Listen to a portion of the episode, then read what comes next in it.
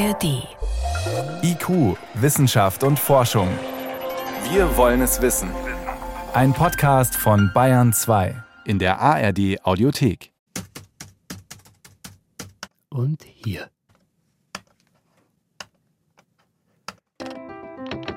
So, das waren jetzt drei Klicks und ich kann mit diesem kostenlosen Spielautomaten spielen. Online. Jo. Ich habe schon mal 5 Millionen Euro bekommen. Also virtuelles Geld natürlich. Boah, das macht einen ja richtig kirre. Virtuelles Geld natürlich, aber ich kann hier auch echtes Geld einbezahlen und dann auch echtes Geld gewinnen. Und das hoffen ja viele Menschen hier bei solchen Online-Spielen. Aber solche Spiele sind oft der erste Schritt in eine Abhängigkeit, in eine Glücksspielsucht. Und wir wollen heute mal schauen, welche Wege führen eigentlich in diese Sucht, von der Hunderttausende Menschen in Deutschland betroffen sind. Und warum sind es gerade Kinder und Jugendliche, die besonders gefährdet sind. Und wir fragen, ja, welche Wege gibt es da wieder raus? Weil das Problem bei all diesen Spielen, Roulette, Blackjack, Pokern, auch diese Spielautomaten, auch, auch bei Wetten innerhalb von Computerspielen, es sieht einem niemand zu und niemand schreit rechtzeitig Stopp.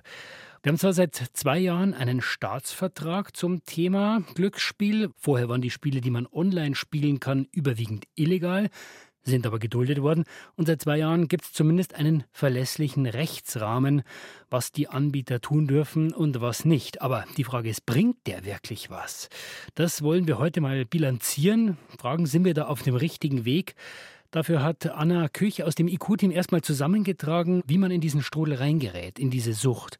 Also was sind die entscheidenden Faktoren? Risikofaktor 1. Die Hormone. Das schnelle Geld ist verlockend, bietet Nervenkitzel und Erfolgserlebnis. Im Gehirn werden bestimmte Hormone ausgeschüttet, das sogenannte Glückshormon Dopamin zum Beispiel. Es sorgt für ein gutes Gefühl, für Motivation und Antrieb. Allein die Aussicht darauf, dass man gewinnen könnte, führt dazu, dass der Botenstoff freigesetzt wird.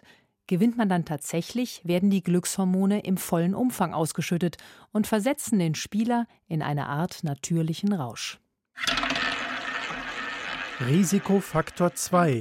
Die Verfügbarkeit. Noch nie war es so einfach, die Angebote wahrzunehmen, in Kneipen, Spielhallen und besonders online, sagt Glücksspielforscher Tobias Heyer von der Universität Bremen. Sie können überall zocken, jederzeit während der Arbeitszeit am Arbeitsplatz, zu Hause, in der Schule, in der Badewanne, wo immer Sie wollen, an Flughäfen oder Raststätten. Und dann fehlt die soziale Kontrolle im Online-Bereich. Sie spielen anonym. Und der dritte Faktor ist der bargeldlose Zahlungsverkehr.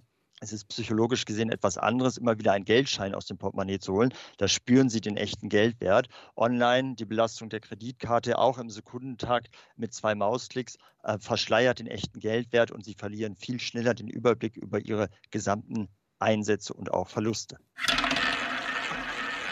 Risikofaktor 3. Die Ereignisfrequenz. Glücksspiel ist nicht gleich Glücksspiel. Nicht alle Spiele machen gleich abhängig. Es ist ein großer Unterschied, ob jemand Lotto spielt oder vorm Spielautomaten sitzt, sagt Glücksspielforscher Tillmann Becker. Lotto ist relativ unattraktiv für einen pathologischen Spieler, weil ich meine Kreuze mache und dann muss ich lange warten und weiß nicht, ob ich gewonnen habe und dann, wenn ich gewonnen habe, kann ich das Geld erst nach ein paar Tagen kriegen. Das Wichtigste ist die Ereignisfrequenz. Das heißt, je schneller ein Spiel ist, umso süchtig machender ist es. Die Geldspielautomaten sind sehr schnell, da geht es ruckzuck, da schießt der Adrenalinspiegel hoch, Dopamin wird ausgeschüttet, dann geht es wieder runter. Also da tut sich sehr schnell was. Noch schneller geht das bei Online-Glücksspielen, die fast im Sekundentakt Gewinne und Verluste anbieten, verbunden mit den entsprechenden Emotionen. Risikofaktor 4. Die Persönlichkeit. Vor allem Menschen, die eine belastete Kindheit und insgesamt eine tendenziell problematische Biografie haben, sind eher anfällig. Sie nutzen das Spiel, um mit Stress, schwierigen Emotionen oder Konflikten umzugehen. Gefährdet sind auch die sogenannten antisozial impulsiven Menschen. Larissa Schwarzkopf vom Münchner Institut für Therapieforschung. Das sind einfach Personen, die haben schon gewisse neurobiologische Voraussetzungen. Die brauchen mehr Kick, um sich zufrieden zu fühlen Gleichzeitig haben die eine andere Stresstoleranz und das sind Personen, die vom Persönlichkeitstyp her schon sehr risikogeneigt sind. Menschen, die vom Glücksspiel nicht loskommen, verhalten sich ähnlich wie beispielsweise Alkoholiker.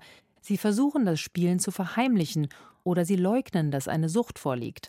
Oft dauert es jahrelang, bis sie sich Hilfe suchen oder eine Therapie machen. Okay, gibt also persönliche Faktoren, aber auch äußere Bedingungen, die dazu beitragen können, dass man in so eine Sucht reinrutscht. Und dann, ja, wie kommt man da wieder raus?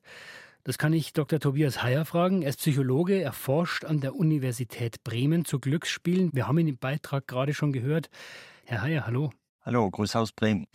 Bis jetzt aber immer recht abstrakt gesprochen von den Betroffenen oder den Süchtigen. Über wen reden wir denn eigentlich? Also wer sind denn die Menschen hinter den Geschichten, die in diesem Online-Glücksspielreich süchtig werden?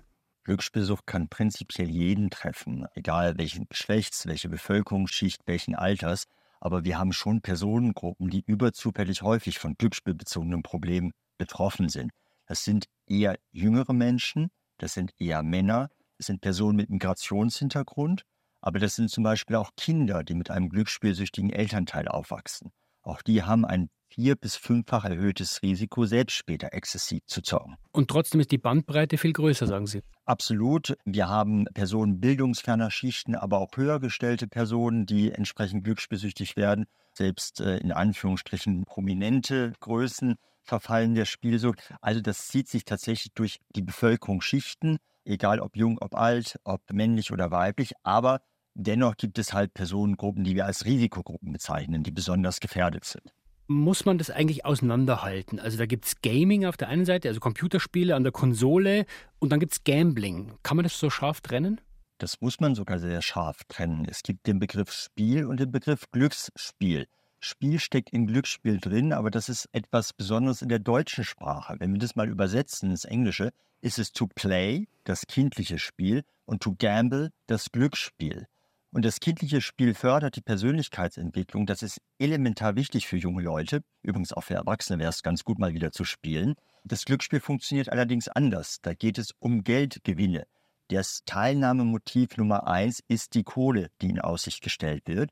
Und entsprechend gefährlich, suchtgefährlich sind die Glücksspielangebote. Unter dem Strich, Glücksspiel hat nichts mit dem kindlichen Spiel zu tun, ist keine Ober-, Unter- oder Nebenkategorie, sondern etwas ganz Eigenständiges. Und dann Schließlich kommt der Begriff Gaming ins Spiel, der manchmal eher Playing ist, aber manchmal ganz klar auch Glücksspielkomponenten aufweisen kann. Also Computerspiele mit Glücksspielelementen. Das Stichwort in der Öffentlichkeit, was immer wieder genannt wird, ist Lootboxen. Lootboxen, also kleine Boxen, die man mit echtem Geld kauft und wo man dann überrascht wird, was da drin ist. Für ein normales Computerspiel. Ja, zum Beispiel. Wenn wir auf diesen Online-Bereich schauen, der Glücksspiele, welche Spiele sind da besonders gefährlich?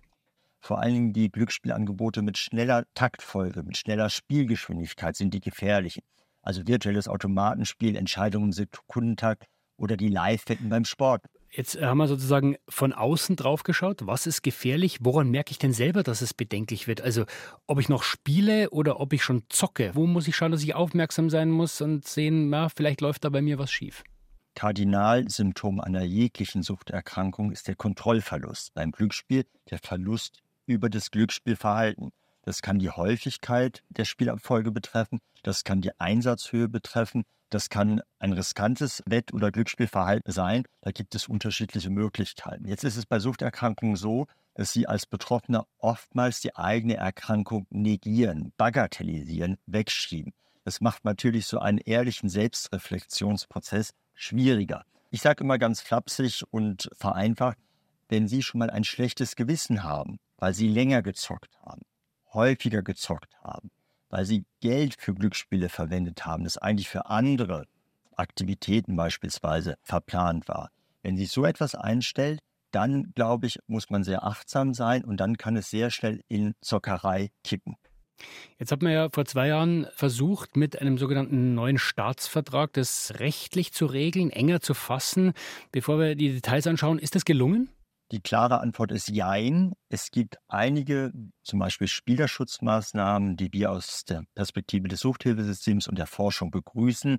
Beispielhaft ist die zentrale Sperrdatei Oasis zu nennen. Sie können sich spielformübergreifend, damit auch anbieterübergreifend sperren lassen. Das ist ein Hilfsmittel, ein gutes Hilfsmittel, kein Allheilmittel für Betroffene. Das muss ich aber selber machen, da muss ich selber aktiv werden. Auch wiederum Jein, das können Sie in Form einer Selbstsperre.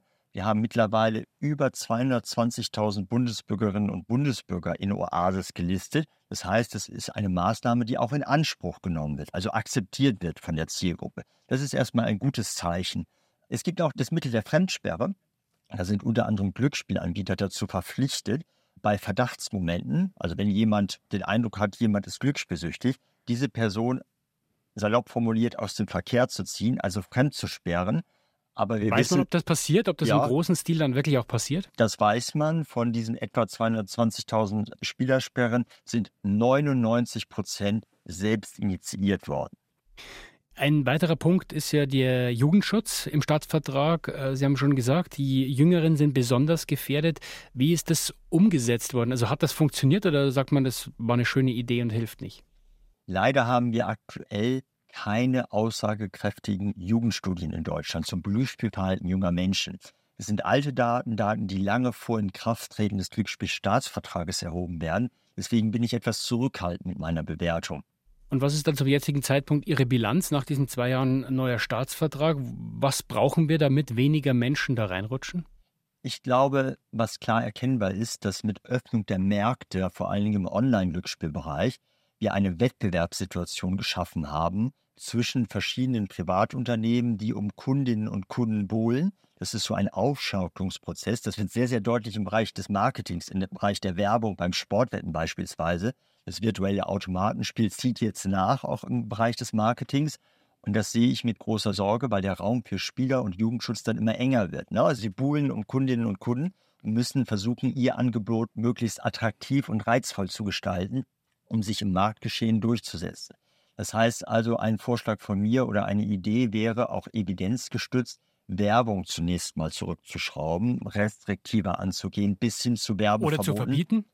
Bis hin zu Werbeverboten, ganz genau, vor allen Dingen was die Medien, Fernsehen, Radio und Social Media anbelangt. Dafür Suchtmittel, für potenzielle Suchtmittel zu werben, sei es Alkohol, Cannabis zukünftig oder eben Glücksspiel, halte ich für gesundheitspolitisch verfehlt.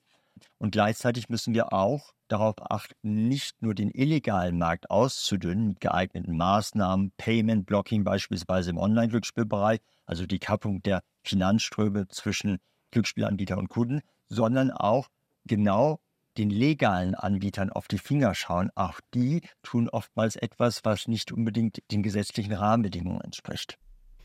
Sie haben gesagt, ein Anzeichen ist, wenn ich erstmals ein schlechtes Gewissen habe und auch wenn ich es mir dann nicht eingestehe. Wenn ich es nicht schaffe, Herr Heyer, dem zu entkommen, wenn ich merke, ich rutsche da gerade rein, wo bekomme ich Hilfe? Zunächst mal gilt folgende Daumenregel. Je früher Sie sich helfen lassen, desto besser. Desto größer die Wahrscheinlichkeit in Richtung Genesung.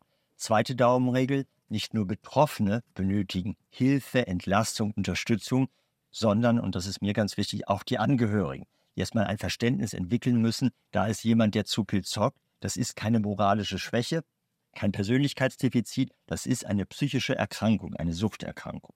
Und dann bin ich ganz froh, dass wir in Deutschland mittlerweile ein sehr ausdifferenziertes Hilfesystem haben. Wir haben die klassischen ambulanten Suchtberatungsstellen, oftmals Anlaufstelle Nummer eins. Wem das zu höherschwellig ist, der kann sich völlig anonym online gestützte Hilfen suchen. Telefon-Helplines, wir haben Helplines in verschiedenen Sprachen. Wir haben sowas wie Selbsttests zur Reflexion im Netz. Also wir haben nicht nur in Bayern, sondern auch in den anderen 15 Bundesländern ein entsprechendes Hilfeangebot. Wie gefährlich ist es, süchtig zu werden nach Glücksspiel? Und was hat der Staatsvertrag Glücksspiel vor zwei Jahren beigetragen? Wir haben also gelernt, man muss auf jeden Fall aufmerksam sein, bei sich selber, aber auch bei den Menschen um sich herum. Dr. Tobias Heyer war das. Er ist Psychologe, Glücksspielforscher an der Universität Bremen. Herr Heyer, ich danke Ihnen für diese Bilanz. Bitteschön. Noch mehr Infos zum Thema Glücksspiel, die findet ihr wie immer in den Show Notes. Da verlinken wir euch unter anderem auch diesen Online-Selbsttest, über den wir gerade gesprochen haben. Und soweit war es das vom IQ-Team für heute. Stefan Geier war im Studio.